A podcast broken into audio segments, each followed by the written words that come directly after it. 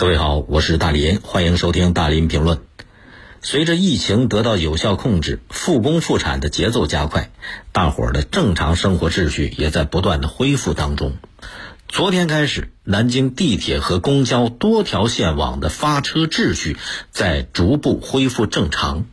记者呢就做了一个了解。早晨八点多钟吧，在新街口地铁站，进站的列车上面乘客还是很多。座位几乎都被占满了，还有乘客就站在车厢里边，因为新街口是个大站，它是换乘站点嘛，客流量很多。车站广播也在不间断的提醒着疫情防控，啊，告诉大家要注意这个相关的不要聚集。同时，随着昨天南京地铁运营时间再一次调整，早高峰期间的行车间隔大概在两分钟左右。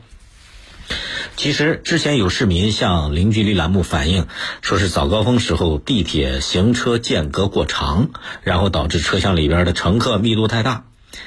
我们把这个事儿呢，就第一时间告诉了地铁管理方，所以从昨天开始，南京地铁的多条线网行车间隔就在两分钟左右，跟以前这个疫情之前，呃，恢复了。一号、二号、三号线的工作日。高峰期间最小间隔是两分二十秒，啊，记者发现，随着行车间隔的缩短，乘客基本上能够随到随走，所以早高峰在站台里边等着的人不多了，车厢里边的乘客密度也降低了一些。现在南京地铁的客流有所回升，昨天总客流是五十三万，但是仍然只相当于疫情前的六分之一。地铁运营公司表示。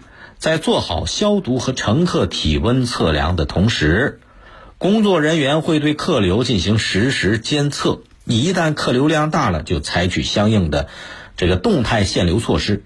比方说，要减缓客流进站的速度。啊，如果说碰到呃客流比较大的车站，出口处啊、安检处啊、这个站厅处，包括站台下楼梯的地方，进行客流卡控。或者呢，在车站和车厢里边进行广播，告诉大家分散乘车、分散候车，并且密切关注乘客的流量。如果突增了，就联系这个行车调度，加派列车，加派运能。这是地铁方面的情况。那地面公交的情况又怎么样呢？记者也去做了个了解。早上九点来钟，在这个地面公交站，那这时候嘛。公交站上的客流还是比较少的，每名乘客上客这个上车都得有一个体温检测。现在南京公交再一次对首末班服务的时间进行了调整，跟地铁衔接线路的最早班车是五点四十分，最晚在二十二点二十分。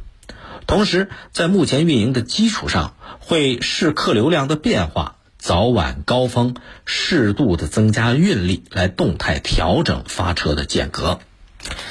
这是昨天记者了解到的这个公交和地铁目前呃恢复了运营秩序之后的一个大概情况。其实老实讲，作为公共交通啊，你无论怎么样限制人流量，采取什么样的措施，它都会出现一定的聚集，只是或多或少而已。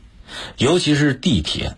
很多人出行都会选择地铁这个交通工具，因为相对的地铁能够保证时间。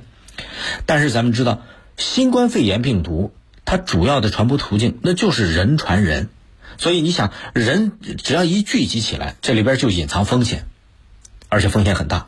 怎么办呢？除了地铁部门、公交部门要仔细的落实防控措施之外，每一个乘客就很重要，得多一点风险意识。既然是人传人，那减少聚集就能降低风险。所以你想想，最近这段时间啊，建议大伙儿尽量的不要乘坐公共交通。你说你实在没办法，必须得乘坐，哎，那就尽可能避开早晚高峰，选择错峰出行。另外呢，哎，也要注意一些大站，因为你看新街口，它客流量就很大，千万别在这些大的站点多逗留。无论是等车，无论乘车，尽量跟别人保持大一点的距离。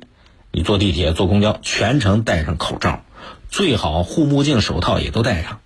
乘车的过程里边，别老用手去摸眼睛、摸鼻子，这因为眼睛、嘴巴、鼻子这些都是病毒容易攻击的地方，所以不要碰它。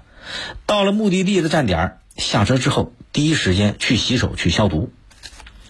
其实你说这段时间啊，选用自行车或者电动车，哎，这个我觉得它它比那个乘坐公共交通会减少人员聚集嘛。但是即便是呃电动车、自行车，你那口罩、手套、护目镜这些基本的防护措施也别少了。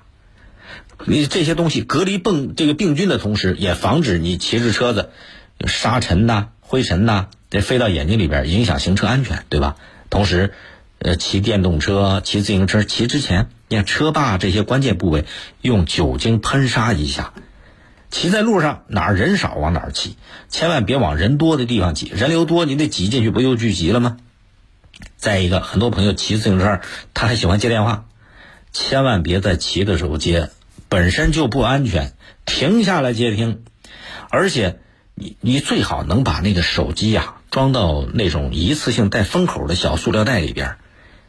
如果没有的话，手机每天要记得用酒精消毒。当然这些做起来很麻烦，可是疫情期间嘛，怎么办呢？这种防护措施你就别想着省事儿了，麻烦一点也是为了安全。欢迎您微信、微博搜索“我是大林”来沟通交流。